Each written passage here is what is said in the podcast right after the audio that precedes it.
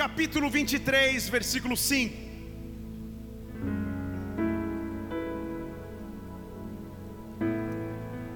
Preparas uma mesa perante mim na presença dos meus inimigos. Unges com óleo a minha cabeça e o meu cálice transborda.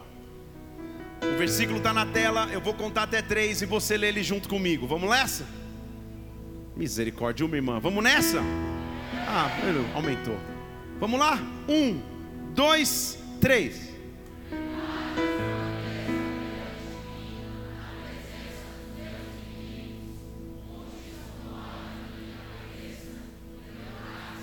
Mais uma vez, como se você já tivesse jantado. Pensa que você jantou já. Versículo 5 do Salmo 23, vai.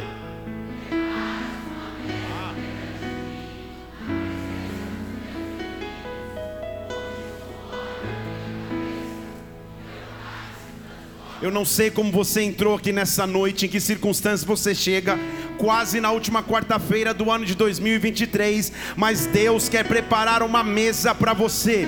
Eu estou afirmando que tem um lugar na mesa para você, tem lugar na mesa e Deus vai te fazer sentar nesta mesa nesta noite.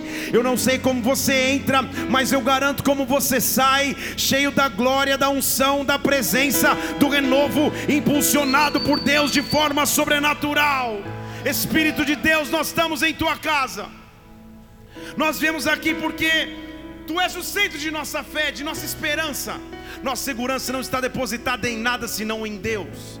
Nesta hora, Pai, em nome de Jesus Cristo, eu peço que o Senhor venha sobre esta casa, que o Senhor venha sobre este lugar, que a tua presença se manifeste, Pai que cada vida que aqui está seja totalmente tocado por Ti. Nos dá um lugar na Tua mesa nesta noite. Mostra o quão importante nós somos para Ti, meu Deus. Ah, renova-nos, Pai, só para vigor de vida sobre nós, em o nome de Jesus Cristo. Neutraliza o que seria contrário ao Teu agir, contrário ao Teu mover, e que só existe espaço para o derramar do Teu Santo Espírito aqui. Que o Teu reino possa vir, que a Tua vontade se estabeleça agora na terra, como já aconteceu no céu céu, como igreja, antecipadamente nós adoramos e aplaudimos o teu nome por aquilo que o Senhor já fez e fará em nosso meio, em o nome do Senhor Jesus. Ei. O começo da vida de profissional de todo mundo é desafiador. Ninguém começa já no topo. Quando você começa a tua carreira profissional, você tem muitas experiências para contar. Eu me lembro de meu início de carreira profissional na área de convenções grandes, eventos grandes. O topo foi que eu virei organizador de grandes eventos e convenções, com 3 mil participantes, 5 mil participantes, fora do país, top demais. Mas tudo tem um começo. E eu me lembro das, dos primeiros passos nesse meio, que por assim dizer, nas distribuições de tarefas e funções, eu nunca pegava as mais nobres ou as mais legais, mas Deus sempre tem os seus planos diferentes dos nossos. Deixa eu falar de novo: Deus tem sempre planos diferentes dos nossos. E o que para nós parece ser pequeno, para Deus é instrumento para Ele fazer coisas grandes. Não é sobre isso que eu vou pregar, mas eu me lembro que uma das primeiras funções, eu era help desk noturno, que nada mais é do que um, um, um, um porteiro do turno da noite. Eu ficava nos balcões dos eventos em vários hotéis tops do Brasil e fora dele, auxiliando caso os participantes das, das convenções tivessem problemas à noite. Problemas esses que à noite não variam muito de alguém que passou mal, alguém que por ter ingerido tanta bebida, não sabe mais onde é o quarto, que perdeu a chave, aquelas coisas que acontecem à noite. Depois de lá eu fui promovido, por assim dizer. E eu passei, porque resolvi uma treta que deu numa madrugada, estou resumindo a história. Eu passei a ser o responsável por cuidar da diretoria das grandes empresas. Parecia uma promoção, mas na verdade era um, era, um, era um vale, era uma prova gigantesca. Porque eu me lembro de um evento que nós fizemos de um grande laboratório, o lançamento de um, de um medicamento em Miami. Fala, nossa, que top, que glamouroso. Mas a minha função era cuidar do presidente latino-américa desse grande laboratório. Basicamente, então, eu tinha que ficar de pé na recepção do hotel, das 8 da manhã até a hora que esse cara fosse dormir. Para que caso ele passasse, tudo bem, bom dia, se precisa de alguma coisa, essa era a minha função no evento. Então eu, eu ficava ali. Primeiro dia ele passou com a roupa de corrida, eu, tudo bem, senhor fulano de tal, papapá, estou aqui à tua disposição se você precisar. Ele foi, correu, voltou, tudo bem, se você precisa de alguma coisa, era só isso. Era, um, era um evento de uma semana, no segundo dia ele falou, rapaz, como que você adivinha os horários que eu vou passar?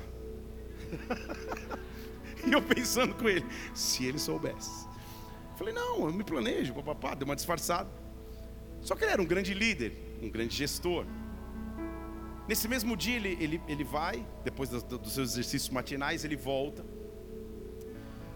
Vai para a palestra, para as reuniões, eu estou ali. Quando ele passa pela recepção, ele fala: Você já almoçou? E eu falei: Cara, quem que vai ser mandado embora se eu disser sim ou não? E eu falei: Ah, ele falou: Sei que você não almoçou, né? Eu falei: Não, mas tudo bem, tá, tá ótimo. Ele continua andando. Na minha alma eu estava pensando, Deus, minha mãe sempre me disse para eu estudar idiomas, fazer faculdade. Será que essa, tudo bem, é digna a função, mas é isso? Será que é só isso? Deus falou no meu coração: processos. Mas hoje eu vou te mostrar como eu sou capaz de mudar qualquer cenário. Eu não dei um glória tão efusivo assim, até porque estava na recepção de hotel em Miami, eu achava que eu era maluco. E esse cara passa para o almoço, volta das palestras da tarde, onde estava eu. Boa tarde, senhor fulano de tal, tudo bem? Tudo? O senhor precisa de alguma coisa? Não, está tudo bem. Ele dá dois passos e volta na minha direção e fala: Rapaz, eu sei que você não almoçou até agora. Eu falei: Ah, um lanchinho. Ele falou: Hoje os diretores vão jantar num restaurante, você vai jantar com a gente. Aí eu falei: Eu só tenho uniforme, eu pensei. De um lado só tem uniforme, de outro falei, será que eles racham a conta? Fiz as contas de quanto eu ia ganhar. falei, vai meu salário todo numa janta. Aí ele falou, eu vou tomar um banho, os diretores vão se encontrar aqui às 8 horas. Eu falei, eu sei, eu vou, eu, eu, eu, vou, eu vou soltar o transporte, você soltar não. Você vai conosco no restaurante. Hoje você vai jantar com a gente. Fui. Do garoto em pé na recepção, Daqui a pouco eu estava sentado na mesa da diretoria de uma grande farmacêutica, batendo papo, eles falando das compras de iate, eu falando onde deve ficar o outlet. Fiquei, era, um assunto, os assuntos não, não tinham muito nexo. E no dia seguinte ele falou assim: acabou a janta, ele falou: amanhã de manhã eu preciso ver um barco. Você pode ir comigo? Estou vendo que você domina bem o inglês. Falei, vou. Fui no carro. Conversando, ele era o presidente, não era brasileiro, presidente latino-américa de um, de, um, de um grande laboratório. E Deus fala comigo: está aí a oportunidade que você precisa. Ontem você sentou na mesa dele, deixa ele sentar na tua mesa hoje. Aí eu falei: Deus, como que se testemunha, como que se fala de Jesus para um cara até então inacessível? Presidente de empresa, normalmente, quando passa, é aquela coisa. E a gente está ali no carro, ele começando a falar, e a tua família? Eu falei, ah, papai, e a tua? Ele fala, então a minha. Aí ele conta uma, uma coisa meio triste da família, eu falei, ok. Aí o bluf. Resumo da história, gente. Dentro do carro, uma van grande. Quando eu acordei para mim mesmo, esse cara estava de joelhos, chorando na minha frente. Eu estava com a mão no ombro dele assim, para não impor na cabeça, vai que manifesta, aí o negócio é. Eu estava com a mão no ombro dizendo assim: repete comigo, em nome de Jesus, papapá, papapá, papapá.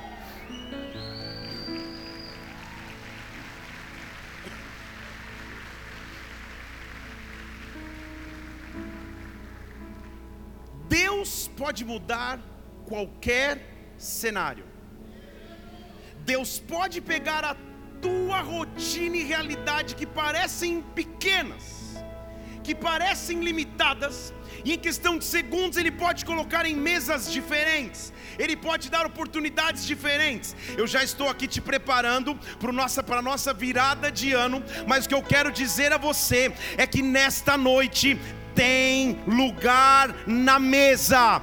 Deus está te chamando para sentar na mesa com Ele. Deus está te chamando como convidado, de honra para que você sente. Eu não sei o que te limitava até então, mas uma coisa eu sei. Ei, Deus vai te fazer sentar na mesa com Ele. Interessante notar o, o contexto desse texto que eu acabei de ler, Salmo 23, versículo 5. Você lembra do Salmo 23? O Senhor é meu pastor, nada me faltará. Deitar-me faz em pastos verdejantes, guia-me mansamente águas tranquilas, refrigera minha alma por amor do seu nome. Eu estou achando que eles já estavam na tela, põe lá, Salmo 23, 1. Já estou no 2 agora. Por amor do seu nome, já estou no 3, né? Olha o versículo 4. Ainda que eu ande pelo vale da sombra da morte. O Senhor está comigo, a sua vara e o seu cajado me consolam. Versículo 5: Preparas uma mesa perante mim, na presença dos meus inimigos. Unges a minha cabeça com óleo, o meu cálice transborda. Não é isso? Põe o versículo 4 na tela de novo. Ainda que eu ande no vale da sombra da morte. Isso não é referência de enfermidade que te leva para morrer. Posso começar a pregar, é só a introdução. Hoje eu estou empolgado. Nós vamos cinco horas de culto. Ó, oh, uma criança falou, amém. É férias escolar. Então, naquela época, havia uma lei mosaica, portanto, feita por Moisés, que quando alguém aparecia com uma lepra, nitidamente via-se naquela pessoa uma lepra, era algo contagioso e também tido como uma maldição sobre aquela pessoa. Essa pessoa era excluída do arraial. Para ficar no arraial ali por dois motivos: ou para se curar sozinha, sei lá como, ou para morrer fora do arraial. Depois, se ela achava que estava curada, ela voltava e se apresentava ao sacerdote. Tudo bem? Então, a pessoa estava aqui, apareceu uma lepra. Para onde ela vai? Para fora do arraial. Sabe como esse lugar era chamado? Vale da sombra da morte. O que a Bíblia está dizendo é: mesmo que eu esteja numa circunstância que eu fui esquecido por todos, rotulado por todos, escanteado por todos, ninguém mais dá futuro ou esperança para mim. Se eu estiver lá, lá eu vou receber consolo e conforto, e daquele cenário de esquecimento, Deus vai preparar uma mesa na presença dos meus inimigos. Eu não sei se você entendeu, tem um lugar importantíssimo para você. Esse local é na mesa, esse local é na presença dEle, e Deus está te chamando para sentar nessa mesa com Ele nessa noite mesa, no original hebraico do texto. Literalmente é mesa, mas faz menção específica para dois tipos de uso para mesa: mesa de um rei ou mesa sagrada. Deixa eu falar de novo mesa real, onde só os reis e os príncipes se sentam, e uma mesa sagrada, onde nesse ambiente há santidade. O que o salmista está dizendo é: do vale da sombra da morte, do vale do esquecimento, do vale da enfermidade, ele me tira para me assentar como um príncipe, para me assentar em meio a reis, para me assentar onde a presença dele ali está. Deus está preparando uma mesa e há lugar numa mesa para você. Daqui a alguns dias, celebraremos o Natal, daqui a alguns dias o Ano Novo, e possivelmente você vai estar sentado em uma mesa, conversando com a tua família, comendo todos aqueles quitutes de Natal. Oh Jesus! O principal é o ajuntamento na mesa. Interessante notar, inclusive, a importância que o próprio Deus dá à mesa. Em Êxodo capítulo 25, ele está descrevendo quais seriam os itens do tabernáculo, local sagradíssimo. E ele diz assim: Você vai fazer, esse do capítulo 25, eu estou no versículo 23. Faça uma mesa de madeira com comprimento de dois côvados, largura de um côvado, sua altura de um côvado e meio. Depois você lê nas versões mais modernas para você entender que medida é essa. Cubra esta mesa de ouro puro. Faça uma moldura de ouro ao seu redor. Eu estou falando de utensílios do tabernáculo. Assim como havia um altar de incenso, assim como havia um candelabro, assim como a arca da aliança ficava dentro do tabernáculo, Deus mandou fazer uma mesa. A mesa ficava no lugar santo. Mesa no tabernáculo não era para que ninguém fizesse nada, a não ser para que a mesa representasse a comunhão porque em cima da mesa ficavam os pães da proposição. Os pães que cada um representava uma tribo, eram doze pães, mesa, lugar de comunhão, mas ela é feita de madeira, a, a, a humanidade coberta de ouro, de divindade. Mesa é quando o homem tem acesso a um Deus que seria inacessível. Mesa é quando eu, pequeno, sou colocado para sentar entre grandes. Deus está preparando mesas para você, Deus está preparando mesas para para você. Tem um lugar na mesa. Deus vai te fazer sentar em círculos que você não acessava, encontrar pessoas que você não encontrava. Deus está transformando o cenário, serebarabastete, e está te colocando na mesa. Deixa Ele preparar uma mesa. Deixa Ele fazer uma mesa. Aleluia. Deixa Ele preparar uma mesa para você. Olhe para alguém e diz: tem lugar na mesa. Olhe para alguém e diz: tem lugar na mesa. Olha para outra pessoa, aquela que você ignorou até agora e diz: tem lugar na mesa. Olha para aquele que é o mais desafinado cantando perto de você e diz: tem lugar na mesa. Pode olhar, pode olhar. Eu sei que você sabe quem é. Tem lugar na mesa. E o legal dos desafinados é que eles, na cabeça deles, pensam que estão afinados, então eles cantam mais alto. Não olha para ninguém, olha para mim. Tem lugar na mesa para mim e para você. Tem um lugar preparado por Deus, porque mesa. Está preparado para anotar aí? Em primeiro lugar, significa restituição. Esta é a primeira mesa que Deus vai te fazer sentar. Restituição diz respeito a tudo aquilo que foi roubado, tudo aquilo que te foi levado. O esquecimento, talvez você achou que entrou. Quando Deus te coloca na mesa, Ele transforma a tua realidade deixa eles transformar, deixa eles colocar na mesa dele. A Bíblia diz de uma tragédia familiar, de um menino que foi feito para ser rei, mas na verdade sua história era de esquecimento. Não dá para entrar nos detalhes de sua história, mas resumindo, ele era de linhagem real, neto de Saul, filho de Jonatas. O nome dele é Mefibosete. Olha que nome lindo esse, você quer dar um nome bíblico para o teu filho e inovar. Mefibosete. De repente não seja esse, né? Misericórdia. Porém, no dia que ele nasce, ou, ou, ou, ou no dia que ele é pequeno, aproximadamente uns 4 para 5 anos de idade, numa guerra em Israel, no mesmo dia morrem o seu pai e o seu avô. E a Bíblia relata que a sua ama, a babá que estava cuidando dele, ao tentar sair correndo, deixa com que ele caia no chão. Isso gera nele uma paralisia em suas pernas. E ele passa a viver esquecido e em favor na casa de pessoas. Talvez você viva circunstâncias na sua vida que nem foram causadas por você. Talvez pessoas te deixaram cair, te traíram, te abandonaram, te esfaquearam. Em alguma área da sua vida a paralisia entrou. Só que você carrega uma promessa. Deixa eu falar de novo, só que você carrega uma promessa. Só que você carrega uma promessa. E a Bíblia diz que esse, esse menino virou homem. Paralítico. Tudo aconteceu num dia, uma tragédia. Morte do seu, da, da, de, de, de, do seu avô, do seu pai, paralisia nos, nos seus membros inferiores. E ele vivendo de favor, sendo arrascado pela casa de alguém. o menino que nasceu para ser rei, que deveria ser tratado como príncipe. Sabe onde ele vai morar? Numa cidade chamada Lodebar. Lodebar, no original hebraico, significa terra que não produz nada. Qual que é o teu Lodebar?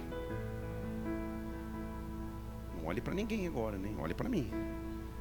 O que, que deixou de produzir? Que, que roubou a alegria? O que, que roubou a paz?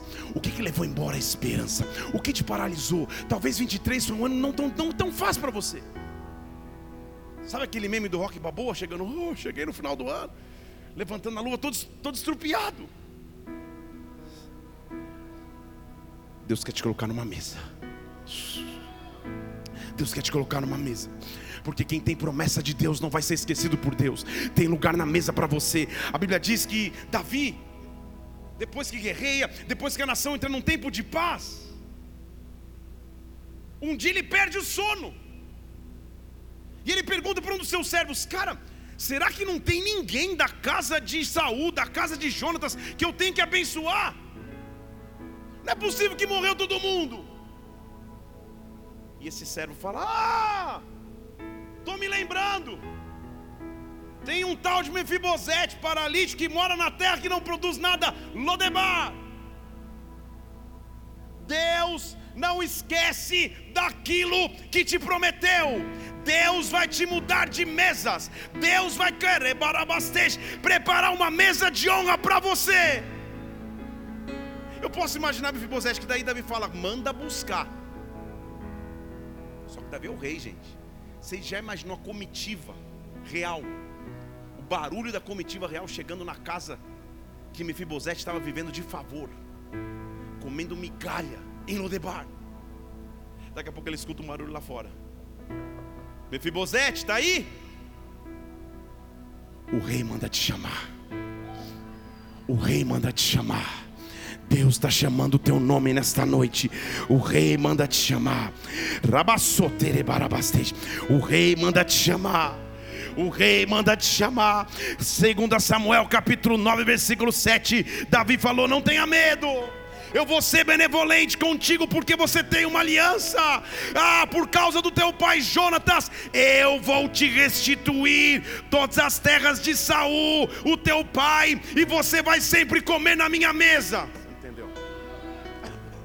Pensa no que é um bilhete de Saul, gente. Ele era rei. Você acha que ele tinha muita terra? Jonatas, será que tinha muita terra? De um menino paralítico esquecido de favor na casa de alguém em Lodebar. Da noite para o dia, Deus transforma a realidade dele e diz: tudo que era do teu avô, tudo que era do teu pai, eu vou restituir, eu vou restituir, eu vou restituir. Mas não é só restituição, a partir de agora, até o tempo da tua morte, você, põe o versículo na tela de novo, versículo 7. Você vai comer na minha mesa. Deus está preparando uma mesa para você. E aí, de Lodebar, terra que não produz, versículo 13. Então, Mefibosete passou a morar em Jerusalém porque comia na mesa do rei, e ele era coxo de ambos os seus pés. A limitação continuava a mesma para quem olhava do lado de fora, mas para quem enxergava o espírito e a alma, via que Deus transformou a realidade de um homem. Deus está transformando realidades nesta noite aqui. Eu estou profetizando da mesa do esquecimento para a mesa do rei, da mesa que não produzia para a mesa de um rei que é santo. Tem lugar lugar na mesa da restituição para você. Eu não sei o que te foi roubado, mas nessa noite levante uma de suas mãos aos céus. Deus está devolvendo a ti. Deixe Ele te chamar, porque tem lugar na mesa. Tem lugar na mesa. Tem lugar na mesa para você.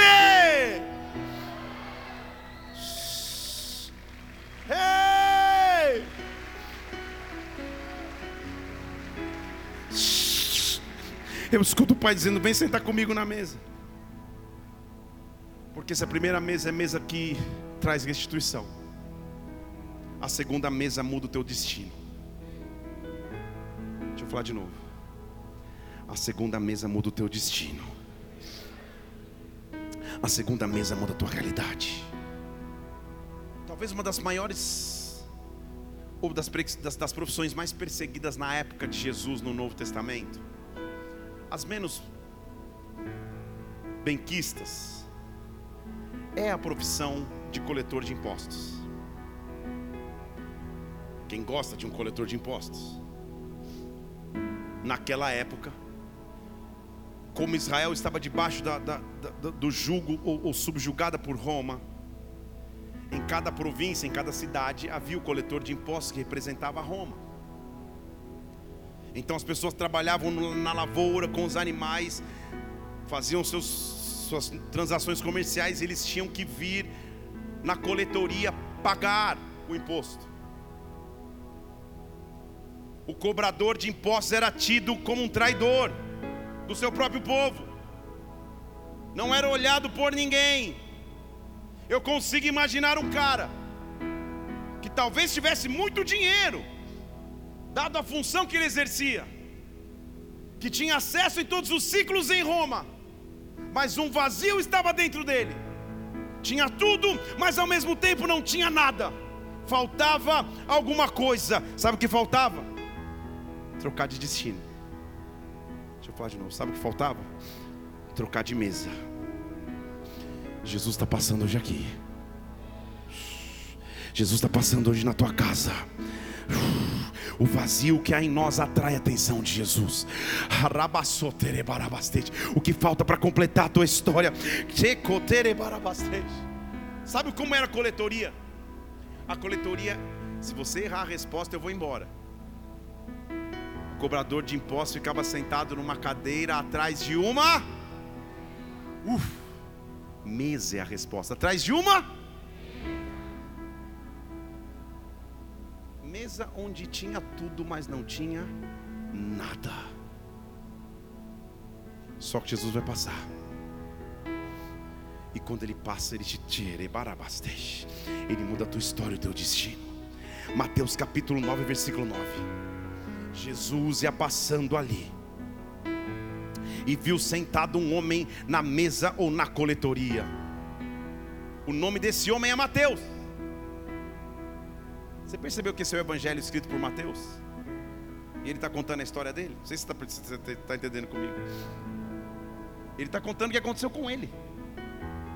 É que a gente já leu o evangelista Mateus, escrevendo o primeiro evangelho que abre o Novo Testamento. Só que quando Jesus resgatou, ele era um cobrador de imposto sentado numa mesa que ninguém olhava, cheio de tudo, mas vazio de tudo. Estão aqui? Só que Jesus passa por ele. Jesus passa por ele. E aquele homem estava sentado na mesa. Mesa da coletoria para mim é mesa da rotina. É mesa daquilo que não muda é a mesa do julgamento, é a mesa do, do, que foi sempre assim, vai ser assim eternamente, nunca vai mudar. Quando Jesus Cristo passa por mim, Ele tem autoridade para me mudar de mesa, para mudar a minha história, para mudar o meu destino. Eu não sei o que é rotina para você, mas Jesus está passando nesta noite aqui, e quando Ele passa, Ele só olha para Mateus e diz: siga-me. Cara, você já imaginou? o que é Jesus olhar no fundo do teu olho e dizer: Me segue. Você já parou para imaginar? Não é que Jesus tinha Instagram, não estava falando para Mateus seguir, não é isso não. Ele olha no fundo do olho de um homem que tinha tudo, tinha tudo a perder, abandonando a sua profissão. Mas quando Jesus olha no meu olho, quando ele passa por mim na mesa da coletoria. Eu não sei explicar, mas acho que ele tem o que eu preciso. Acho que ele preenche o vazio que eu sinto o tempo inteiro, porque eu estou sentado aqui sendo julgado por todos. Eu estou sentado na minha rotina, parece que não vai mudar. Quando Jesus passa, ele diz: Me segue. Ele não fala mais nada, ele só fala: Me segue. Na linguagem de hoje, ele diz: Sigam-me os bons. Isso é só os que têm, tiveram adolescência. Me segue. Me segue me segue. E ele, levantando-se, o Quais foram as condições? Nenhuma. Quais foram as promessas? Nenhuma. Mas ao som da sua voz, ao som da sua voz, eu sei que a minha história vai mudar. Tem um lugar na mesa para você, Mateus. A mesa não é a tua, não. A mesa da rotina não é a tua. A mesa do julgamento não é o teu. A mesa do roubo não é tua. A mesa da corrupção não é tua. Me segue. Me segue. Posso começar a pregar? O versículo 9, põe na tela aí. Jesus passou, viu ele sentado na, na mesa. E diz: Me segue. Só vem. Ele levantou e seguiu. Posso continuar e começar de verdade? Olha o versículo seguinte, gente. Estando ele sentado aonde? É de uma mesa para outra. Levanta da mesa a tua rotina. Porque eu sei que você deve ter uma mesa linda na tua casa, mas ninguém entra. Eu sei que você deve ter muito a oferecer, mas ninguém entra. Levanta de lá. Senta aqui porque eu vou mudar a tua história, eu vou transformar o teu destino. É difícil você ver Jesus parando as suas atividades ministeriais para sentar na mesa de quem quer que seja. É quase impossível você ver. Mas quando você vê, ele não está ali só para socializar, não. Ele está ali para mostrar que ele faz diferente de qualquer um. Que ele transforma diferente de qualquer um. Deus está te mudando de mesas. Hey, ele se levantou e seguiu. No, no minuto seguinte, Jesus está sentado na mesa da casa de Mateus. E muitos publicanos e pecadores chegaram. Sabe o que é publicano? Os cobradores de imposto.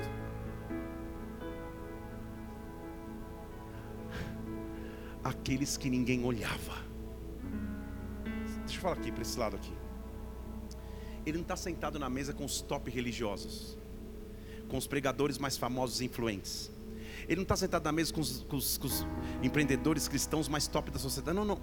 Ele fala: Eu vou sentar na mesa que ninguém quer sentar. Manda, pode entrar. Manda o convite. Só os bênçãos. Vem os publicanos e vem os pecadores. Deixa eles sentarem na mesa. Deixa eles sentarem na mesa. Quando Satanás na tua mente disser que você não é digno de sentar na mesa com o Senhor Jesus, esta mesa foi preparada para você. Essa mesa foi preparada para você. Deixa Deus mudar a tua rotina. Deixa Deus mudar o teu destino. Eu sei que a multidão é uma correria. Eu sei que eu tenho que viajar para todos os lados, mas agora eu paro para sentar na mesa com você aparentemente ele muda os planos de viagem e para para comer na mesa com Mateus. Eu sei, Mateus, você tem vários erros. Eu sei que você faz como publicano. Eu sei que você é como coletor de impostos. Eu sei. Mas na minha mesa eu não vou te acusar, eu vou te acolher. Ei! Jesus está sentado lá. Sei lá o que eles estavam comendo, estrogonofe de carne, sei lá. Publicanos, pecadores. Sabe quem está do lado de fora? Versículo 11. Os fariseus. Não olha para ninguém Olha para mim, os fariseus. Falando, ei, que absurdo, hein? Mestre, como é que você está comendo com publicanos e pecadores? Que história é essa? Que mesa é essa? Jesus ouviu, presta atenção à resposta dele, e disse assim: Os saudáveis não precisam de médico. Põe o versículo 12: Os saudáveis não precisam de médico, mas sim aqueles que estão enfermos. Sabe o que essa mesa é? Essa é uma mesa de cura. Essa é uma mesa que muda a história. Essa é uma mesa que transforma a realidade. Mateus, que voz tão forte foi essa que você ouviu? Ei, que voz tão maravilhosa foi essa que você ouviu dizendo: Me segue, porque você abriu tua casa, porque você permitiu que ele sentasse na mesa, é porque diante de ti está um médico. Aprendam a dizer o que eu quero. Versículo 13: Eu quero misericórdia e não sacrifício. Eu vim não chamar justos, eu vim chamar pecadores, para que os pecadores se arrependam. Esta é uma mesa de transformação, tem lugar na mesa para você. Eu não sei o quão distante você possa estar de Deus. Eu não sei como você pode ter falhado, caído talvez, mas tem lugar na mesa para você nesta noite. Escute uma voz que te diz: siga-me, vem comigo em 2024. Sai da mesa da rotina, sai da mesa do esquecimento, senta comigo. Eu quero que você imagine na tua mente Deus preparando a mesa para você. Ei! Deixa ele entrar na tua casa e sentar na mesa.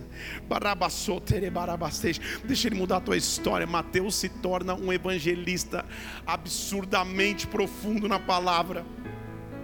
Ele escreve o evangelho de Mateus para provar para os judeus que Jesus era o Messias.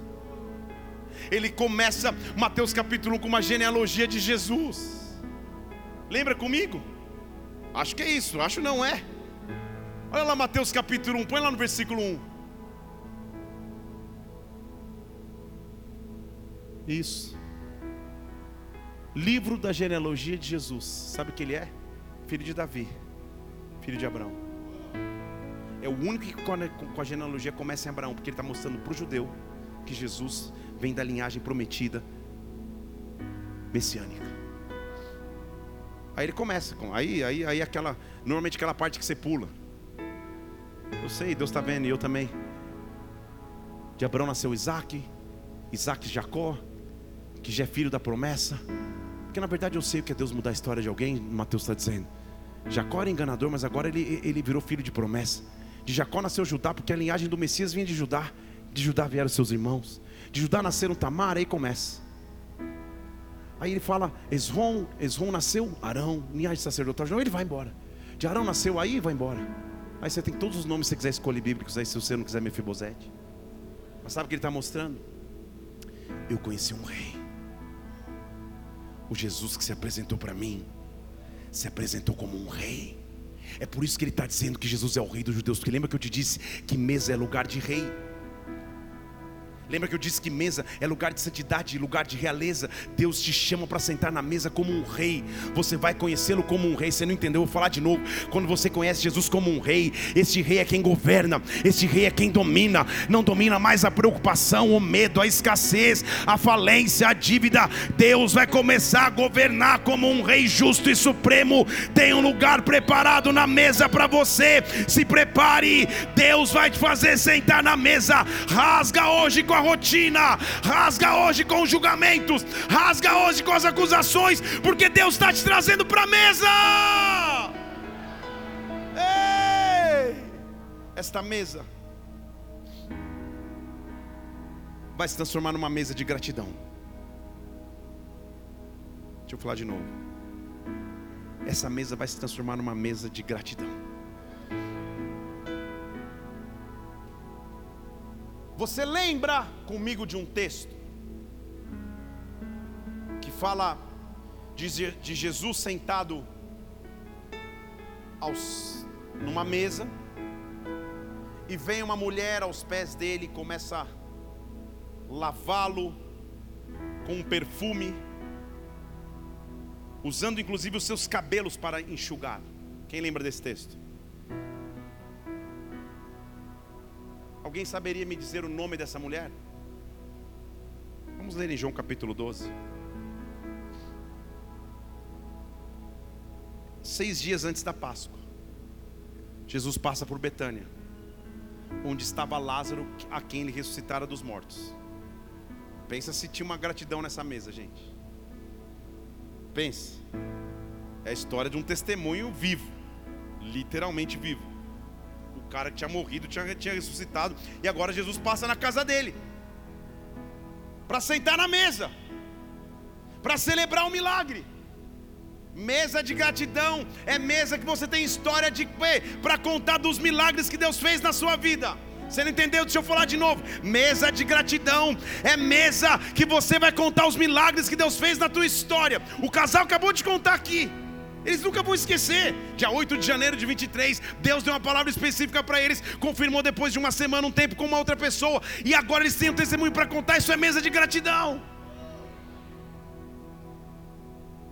Essa mulher entra. Eu estou em João capítulo 1, ele, passa ali em Betânia, na casa de Lázaro. Uma casa de história, gente. Uma casa de gratidão. E de repente chega essa mulher, versículo 2. Marta servia, porque Marta é Marta. Lázaro estava lá e eles estavam sentados aonde? Aonde? Na mesa. De repente, Maria pegou um pouco de perfume puro, de grande preço, ungiu os pés de Jesus e enxugou com seus cabelos, e a casa se encheu com o cheiro do bálsamo.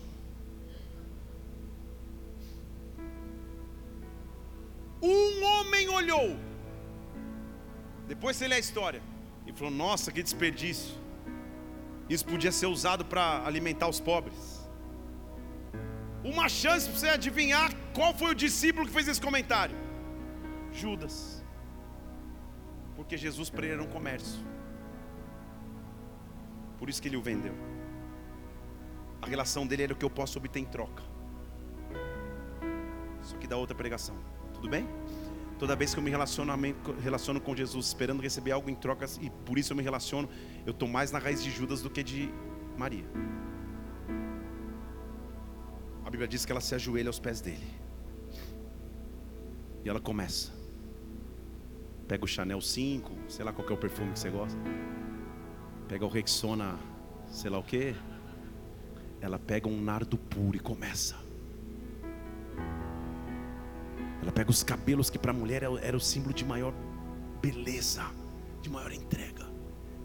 E ela começa a enxugar os seus pés. Sentada na mesa do milagre. O que você talvez não saiba, eu vou te dizer. Que aquela não era a primeira vez que ela estava de joelho aos pés de Jesus. Porque essa mesma Maria, um capítulo antes, em João capítulo 11, a Bíblia diz que quando Jesus chega e Lázaro está morto no túmulo, ela se lança aos pés de Jesus. E aos pés dele ela está dizendo: Senhor, se o Senhor estivesse aqui antes, isso não teria acontecido. Ah, ele diz: Maria, eu não te disse, se você crer, você vai ver a glória de Deus. Sabe o que ela estava dizendo ali? No pior dia da minha vida, quando eu estava jogada aos teus pés, tu me respondestes. Quando tudo que eu tinha era cheiro de morte, o Senhor trouxe vida nesta hora. Eu derramo meu melhor perfume sobre ti. Ei, mas ir um pouco além. Fale comigo, perfume. Ungir um rei no Antigo Testamento era derramar sobre o rei um um. O óleo da unção era um óleo trabalho de perfumista, a Bíblia diz no Antigo Testamento. O óleo era um um rei então quando era ungido em Israel, ele era ungido com um o rei então tinha um cheiro característico. Quando ele chegava num local, ele exalava um perfume e as pessoas sabiam: o rei chegou. Vocês estão aqui? O que discípulo nenhum enxergou. Pedro não enxergou. Tiago não enxergou. Judas muito menos. André não enxergou. Mateus não enxergou. Maria enxergou. O meu rei vai sair dessa sala. E quando ele sair, ele vai sair para reinar. Porque ao sair daqui, ele vai carregar a cruz, mas ele vai estar perfumado. Ao sair daqui, ele vai subir na cruz, mas ele vai estar com o perfume. Sabe por quê? Ele vai ressuscitar. Eu não vou poder usar esse perfume com o corpo dele embalsamado morto. Não vai dar. Quando eu chegar lá, o túmulo vai estar vazio, então sabe o que eu vou fazer? Na mesa da gratidão, que é a mesa de rei, eu vou preparar para que o meu rei saia para reinar. Quem se ajoelha na mesa de gratidão sai para reinar na terra. Não sei se você entendeu, mas o apóstolo Paulo diz que agora nós exalamos o bom perfume de Cristo.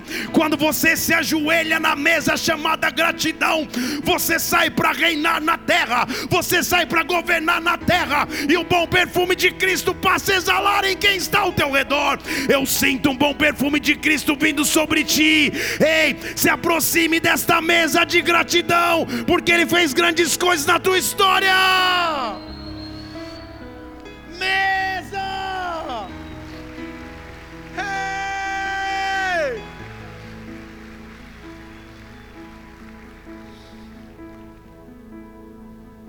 Lugar na mesa para você. Tem lugar na mesa para você. Lucas capítulo 22. disse quando estava chegando a hora. Sabe para onde Jesus foi? Para a mesa. E ele sentou na mesa. Mesa que desde o Antigo Testamento é, a, é, é o símbolo do que é humano coberto do divino. Lembra lá no, no tabernáculo? Estou no fundo aqui, mas é para é bem. Então, o Verbo que se fez carne, o homem que vai descobrir de divindade, está sentado na mesa. E sentado na mesa, ele vai fazer uma simbologia. Sentado na mesa, ele vai dizer: Aqui está o pão. Versículo 19.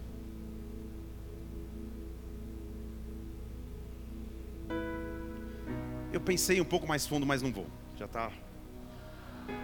Obrigado, você que falou. Tamo junto. Posso ir? Tá comigo? Aperta o cinto, põe um óculos 3D agora, porque agora, agora vai. Agora vai. Quando Adão peca no Éden, Adão está debaixo de uma maldição. A maldição para Adão é: com o suor do teu rosto ganharás o. A resposta é pão.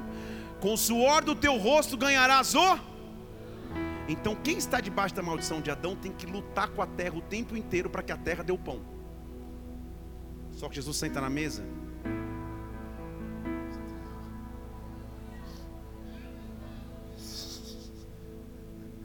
Jesus senta na mesa e fala assim: está aqui, ó. Pão nas tuas mãos.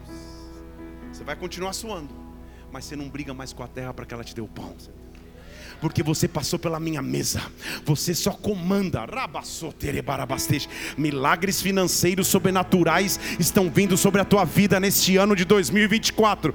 Deus vai fazer coisas sobrenaturais sobre nós. Você não está debaixo da maldição de Adão, você está debaixo da graça daquele que sentou na mesa e te deu o pão voluntariamente. E te deu o pão voluntariamente. Este pão você tem todos os dias.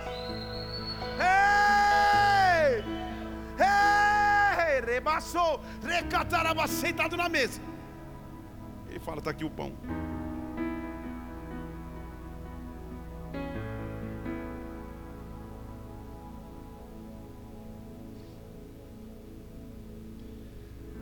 A tradição dizia o seguinte: até hoje em Israel se faz isso.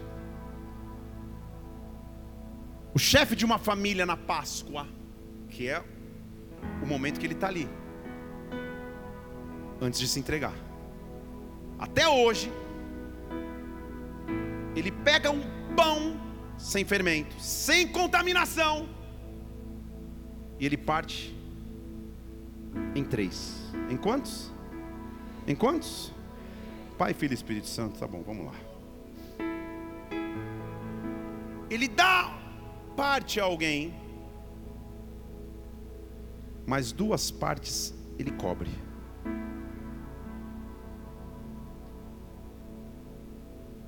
Uma parte você tem, duas partes ele cobre e esconde. Até hoje, depois você lê isso, isso se chama aficomã em grego. O pão que se esconde na noite da Páscoa judaica. Até hoje as famílias judaicas fazem isso. E a alegria das crianças é, vamos achar onde o pão está escondido. Talvez é por isso que veio essa tradição maluca de buscar o ovinho. Tudo bem? Estão entendendo aqui? Não está dizendo diga aleluia. Então está todo mundo vivo aqui ou estão tá, disfarçando. Jesus veio para cumprir a lei e não revogá-la. Ele está fazendo exatamente a mesma coisa. Ele está partindo o pão, dando parte, e a outra parte ele está. O aficomã judaico significa dizer: o melhor está por vir. Procurem bem? Na mesa, Ele te dá provisão para o presente, mas Ele enrola e diz: o melhor vem. Diz a palavra de Deus que quando as mulheres chegam no túmulo, o túmulo estava vazio. Mas enrolado à parte.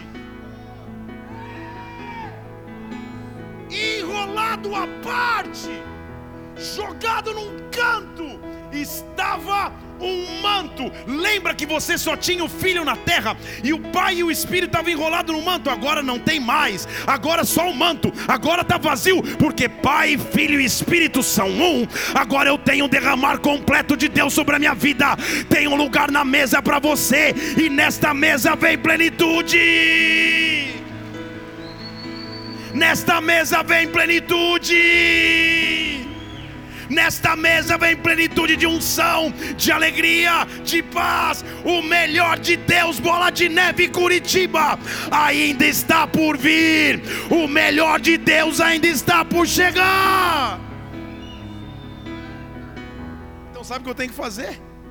Sentado na mesa com Ele, não posso parar de buscar. Senhor, onde está? Tem porções que o Senhor escondeu para mim.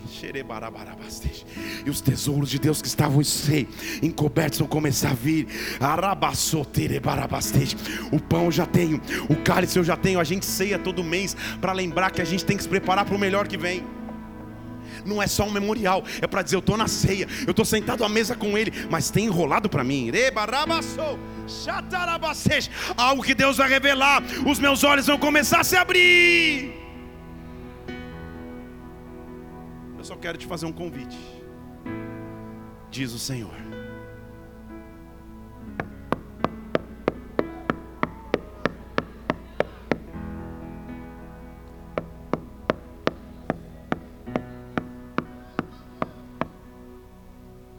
Eis que eu estou à porta e bato.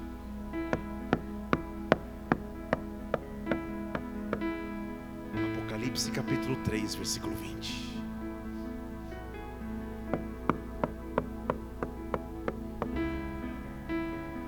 Ele é tão respeitador que ele não arromba. Ele não entra pela janela. Se você estiver distraído com outras preocupações da vida, com outras prioridades da vida,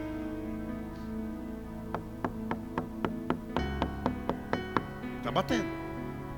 Ele está batendo. Sabe o que ele está dizendo? Só abre, só escuta a minha voz. Tem alguém em casa? Tem alguém que pode ouvir minha voz? Tem alguém que ainda acredita nos meus planos, nos meus propósitos, no meu sobrenatural para 2024? Será que tem?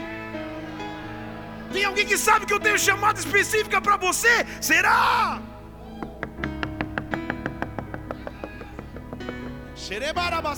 Ah! Só faz o negócio, abre a porta. E quando você abre a porta, sabe o que a Bíblia diz? Eu entro na casa. Preste atenção. Eu ceio com ele, ele ceia comigo.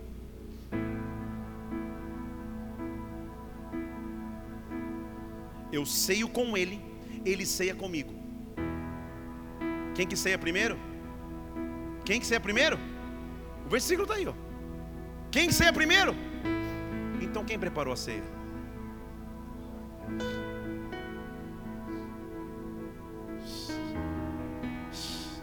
Preparas uma mesa perante mim, na presença dos meus inimigos unge a minha cabeça com óleo.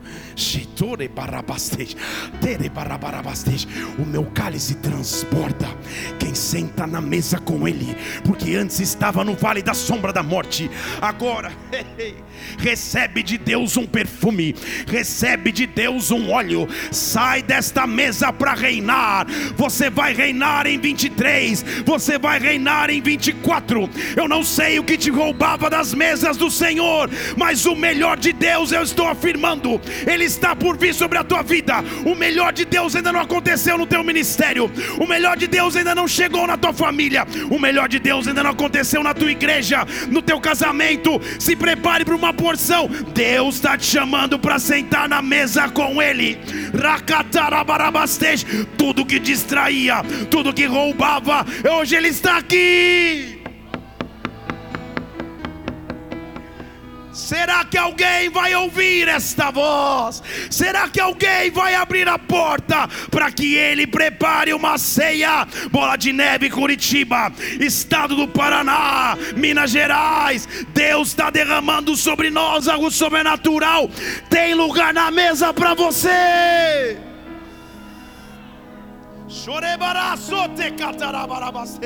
Ei! Deus chamou agora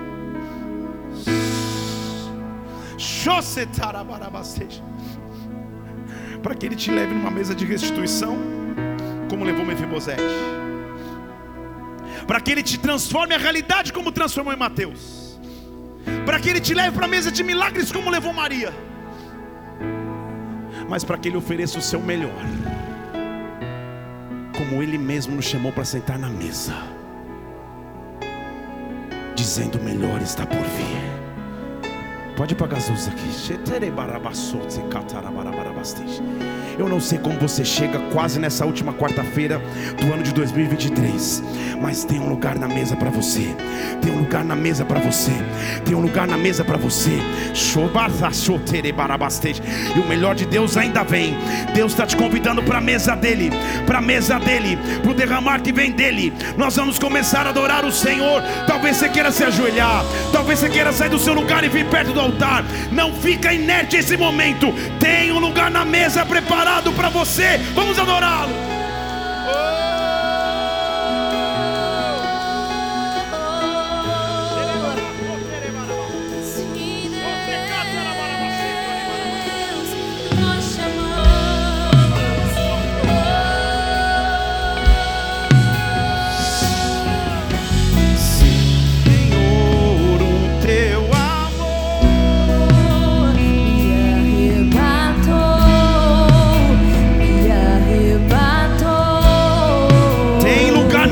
para você.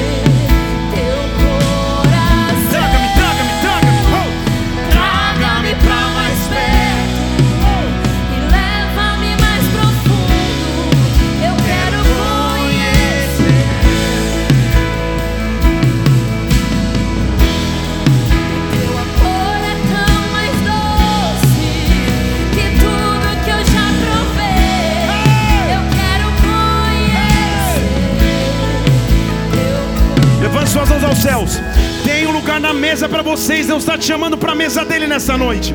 Mesa de restituição, mesa que muda destino, mesa de milagres e gratidão, mesa onde você entende que o melhor de Deus ainda vem. Ei, barabassou.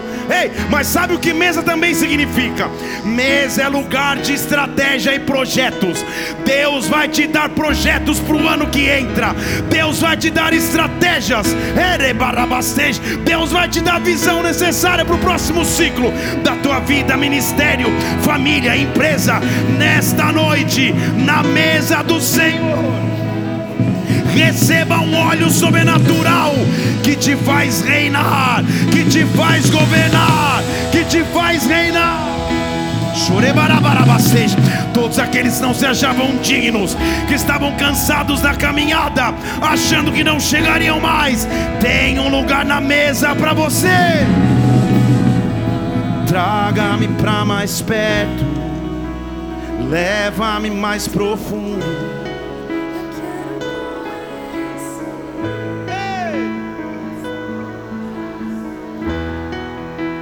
amor é tão mais doce.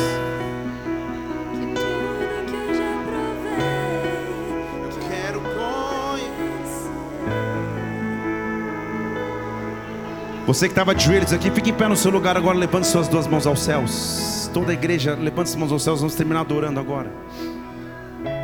Deus vai te colocar em mesas improváveis. E quando você estiver sentado lá, você vai saber, meu Deus. Meu Deus, o Senhor havia prometido.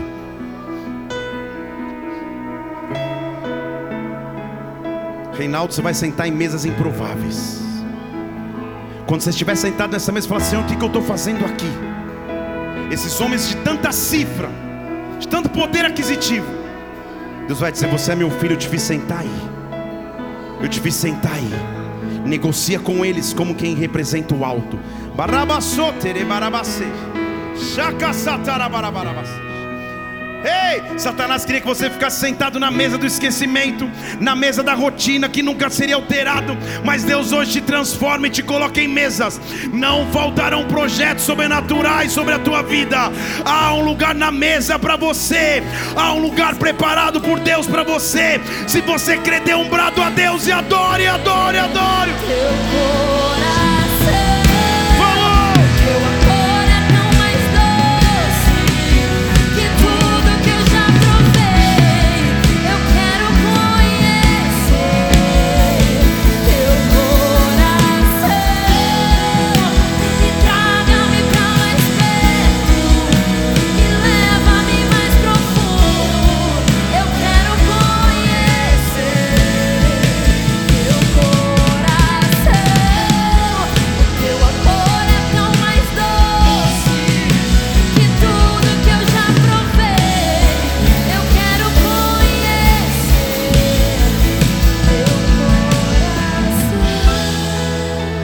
Feche seus olhos só um instante, nós vamos terminar essa reunião.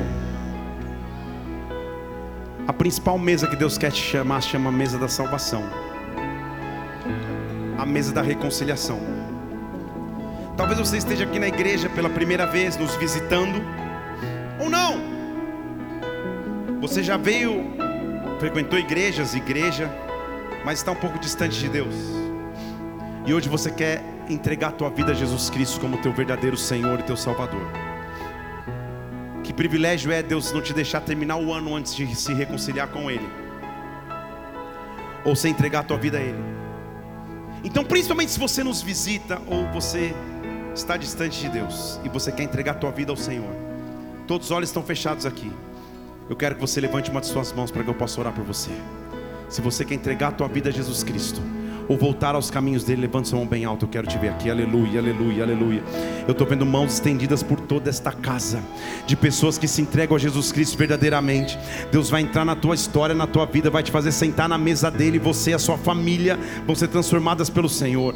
Ah, se você está com a tá, tá, tá mão estendida, faz uma oração comigo. Fale assim: Senhor Jesus, Senhor Jesus nesta, noite, nesta noite, eu me entrego a Ti. Eu me entrego a Ti. Eu te peço perdão, eu te peço perdão pelos meus pecados, pelos meus pecados, pelo meu afastamento, pelo meu afastamento. mas eu te digo, mas eu te digo, Tu és o meu rei, Tu és o meu rei, Tu és o meu Senhor. Tu és o meu Senhor. Eu creio em Ti. Eu creio em Pai, Ti. eu oro em nome de Jesus Cristo, Pai, que cada vida em nome do Senhor Jesus venha e seja transformada por Deus de forma sobrenatural. Ah, esse é o maior milagre de todos quando um pecador volta à tua presença, volta para te encontrar. Nós te adoramos, nós te exaltamos. Tu és um Deus grande, como igreja, nós aplaudimos o teu nome, porque esse é o maior milagre de todos. Aleluia. Nós vamos terminar essa reunião agora. Não sem antes te deixar. Se você fizer essa oração, quero te dar a chance que você conheça a gente da igreja. Então tem uma galera ali, ó. Com pranchetas nas mãos, escrito boas-vindas. Deixe seu nome ali. A gente quer poder conversar contigo, te convidar para um café ali, te explicar que atitude foi essa que você tomou em nome de Jesus Cristo. Se você viu alguém fazer essa oração, dê um abraço nessa pessoa enquanto a gente aplaude o Senhor mais uma vez, igreja.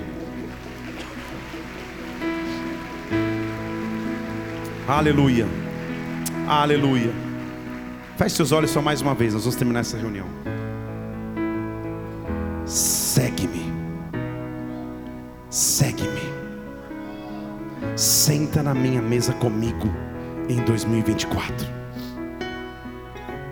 Porque eu vou fazer coisas grandes na tua vida. Segue-me. Tem um lugar grande preparado por Deus para você.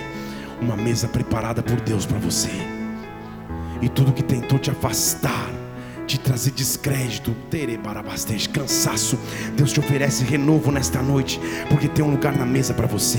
Eu te abençoo em nome do Senhor Jesus Cristo, que esses projetos de Deus venham, que essa visão de Deus se abra sobre ti e que você viva o sobrenatural em nome do Senhor Jesus. Arabassoterebarabarabastej. Levanta som bem altos assim: se Deus é por nós, quem será contra nós? O Senhor é meu pastor e nada me faltará. Vamos orar todos juntos? Pai nosso, estás nos céus.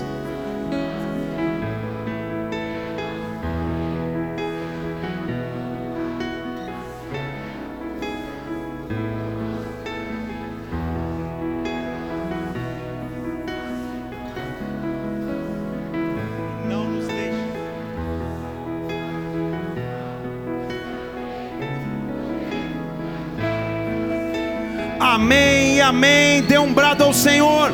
Aplauda aí no teu lugar em nome de Jesus Cristo. Tem lugar na mesa para você. Tem lugar na mesa para você.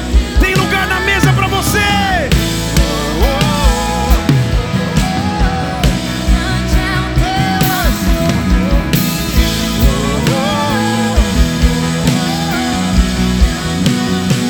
Olhe para mim aqui, ó.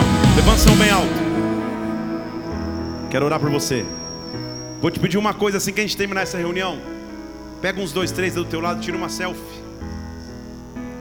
Escreve assim: tem lugar na mesa. E marca a igreja. Pode me marcar também que eu quero repostar. Deus vai te fazer sentar em mesas sobrenaturais. Se prepara para 2024 que o amor de Deus Pai, que a graça do Senhor Jesus Cristo, que a unção majestosa do Espírito Santo repouse sobre a tua vida, que Deus te abençoe de forma sobrenatural. Vai na paz do Senhor, até domingo, até a próxima quarta, até a virada. Deus te abençoe. Tem lugar na mesa, tira uma foto com alguém.